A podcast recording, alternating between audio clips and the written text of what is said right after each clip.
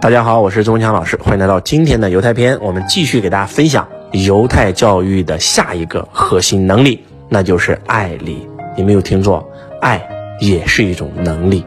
为什么全世界那么多的发明都来自于犹太人呢？而且犹太人愿意把这个专利拿出来分享给全世界呢？难道简简单单就是为了赚钱吗？其实不是，把它商业化的目的是为了造福人类。扎克伯格也是犹太人，也做过世界首富啊。他在他女儿出生的，呃前一天，把自己所有的资产全捐了。记者就采访他，为什么？他说：“我希望我的孩子出生在一个更美的家园。”哎，这句话普通人理解不了。这是我在美国的时候啊，去他们学校听一个美国人给我讲的，正常人理解不了。我们正常人理解的家园是什么概念？我买个更大的房子，我让我女儿出生在这个好的房子里不就行了吗？但是他们不，他们认为家园的概念是什么呢？整个地球就是我的家。因为以色列的教育就是圣经里面写的很清楚，我们是上帝的选民，我们是来帮助上帝修补这个世界的。他们是以这个为己任的，所以他们的格局跟境界太高了。所以他们的发明一定要用来造福人类、造福世界，要不然你这个发明就白发明了。所以我觉得这个太厉害了。周老师经常讲这一句话：格局决定结局，境界决定眼界。之所以那些成功人士比你成功，就是因为他看得比你远，他格局比你大。你心中能装多少人，你就成多大的事业。但是为什么很多人没有格局呢？就是因为你的格局里只有自私自利，只有自己。假如说在全世界都是煤油灯的时代，有一个人发明了灯泡，这个人会成为有钱人吗？很多人说那肯定会，不一定。如果这个人是个自私自利的小人，他就算发明了灯泡，他也是个穷光蛋，因为他根本不可能把灯泡技术推广出去，他会自己藏着自己点，不让别人见。但是如果这个人是一个啊，为父母过上好生活而努力的人，他的格局是为家族、为父母，那他就变成小老板，他会把这灯泡卖出去，因为他希望让自己父母有钱呀。他只能当个小老板了。但是如果他的格局是为员工过上好生活而努力呢，他就会把股份分给员工，他的企业就能做大，他就能变成大老板。但是如果他的格局是为客户呢，客户才是我们的衣食父母，我们要造福顾客，用我们的产品让客户生活的更美好。如果是这样的格局呢，那他们就更厉害了。对不对？他们就会变成企业家，离企业家的距离很远，同时也很近，就差这么一点点。那如果他的格局是为国家、为民族呢，就会变成民族企业家。那如果他的格局是为全人类呢？有一个人姓爱，叫爱迪生，他发明了一个灯泡。其实，在他之前有很多人都发明了灯泡，但是他的格局叫做用灯泡照亮整个世界。所以他的公司基于通用电气到现在，对吧？百年企业做了 N 多家上市公司，今天还存在，为什么？就是因为他格局够大嘛，所以就是这个爱力太重要了。他们从小就会培养孩子的爱力，会让孩子爱同学、爱父母、爱你的敌人。他们甚至会爱自己的敌人，他们认为是敌人让你变得更强大。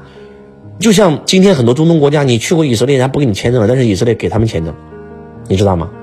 就是那些中东的那些人都可以去以色列国家这个参观，他们就是这样，因为本来呢就是他们的圣殿嘛。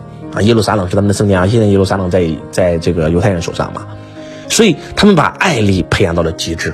因为其实爱没有增加，一切都不会增加。今天，你所有的问题都来源于爱，对吧？你为啥工作痛苦啊？因为你找的根本就不是你爱的工作嘛。你为啥今天跟你老婆天天吵架很难受啊？婚姻过了三十年很痛苦啊？因为你找的根本就不是你真正爱的，你是为了钱跟他结婚，你是为了利益跟他结婚。在这个世界最大的悲哀就是找了一个没感觉的人，做了一件没感觉的事儿。在这个世界最大的幸福就是在爱的地方做爱的事业嘛。所以说，爱没有增加，一切都不会增加。爱是一切问题的答案。当你懂得爱的时候，整个人就完全不一样了。爱父母，爱国家，爱民主，爱同事，爱客户，爱自己，爱全人类。哇，真的，就是。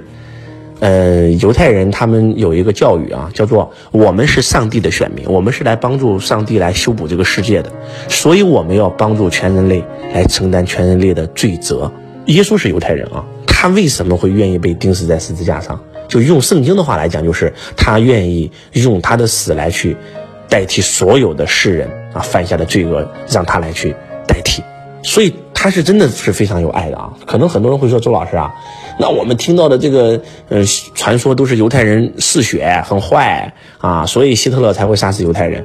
我想告诉你的是，当你去了那个纪念馆，就是呃当时的希特勒大屠杀的纪念馆的时候，当你真真正正读这段历史的时候，你会发现，其实，嗯，他们杀犹太人只是因为犹太人有钱，比他们聪明，就这么简单，啊，没有其他因素。就像曾经的印尼啊。然后呢，杀我们中国人一样的道理，啊，他们会把通过他们的表述把犹太人表述的十恶不赦，但是实际上你去了以后，你接触到以后，你会发现不是这样的。我们在以色列待了十天，去过很多呃犹太人的家里面做客吃饭，他们非常非常的热情，真的非常非常热情，在他们身上能够感受到那份爱。当然了，大家可能也会看到一些新闻，说什么啊光明会啊等等啊，其实那都是杜撰，啊，那不是真正的历史。真正的历史就像马斯克一样，他就是犹太人，扎克伯格是犹太人啊，对吧？马斯克几乎倾家荡产发明了特斯拉的专利，做了电动汽车，但他把专利全公开了。别人问他为什么，他说我就希望让全世界的人都能够，呃，制造出电动汽车，这样地球才能变得更好啊，这是事实啊，这是大家都能看得到的呀，对吧？Facebook 的这个创始人扎克伯格也是一样，他把他的钱全捐了，这也是事实啊。所以，其实真的有时候啊，我们不要去看媒体怎么说，一定要真正去体验一下。呃，在以色列接待我们的一个导游，他是中国人，但是他在以色列已经待了十多年了，因为他去了那里以后就爱上了这个城市，爱上了这个国家，所以爱力很重要。我希望我们所有的中国人能够更加的爱我们这个民族。我反正我这次去啊，我觉得我们这个民族更了不起，因为犹太这个民族被灭国了两次，他们就流浪了，而我们中华民族曾经经历过四次灭绝，但是我们依然没有离开我们的国家，对吧？比如说五胡乱华的时候，比如说两晋南北朝的时候，比如说元朝、清朝，但是我们没有逃亡，我们依然在我们这个土地上建立了属于我们的伟大国家。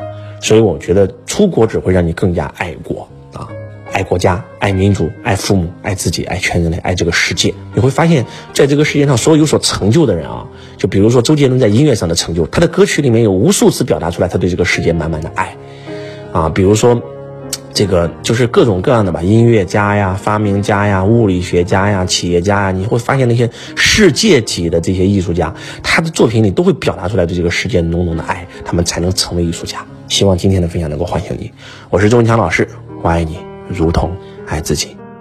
同学你好，我是周文强老师公司的服务老师。如果你想要参加周文强老师现场课程，学习线上微课堂和完整版视频课程。或申请加入周文强老师公司，请加微幺八六八二四五四九幺四幺八六八二四五四九幺四。感谢您的收听。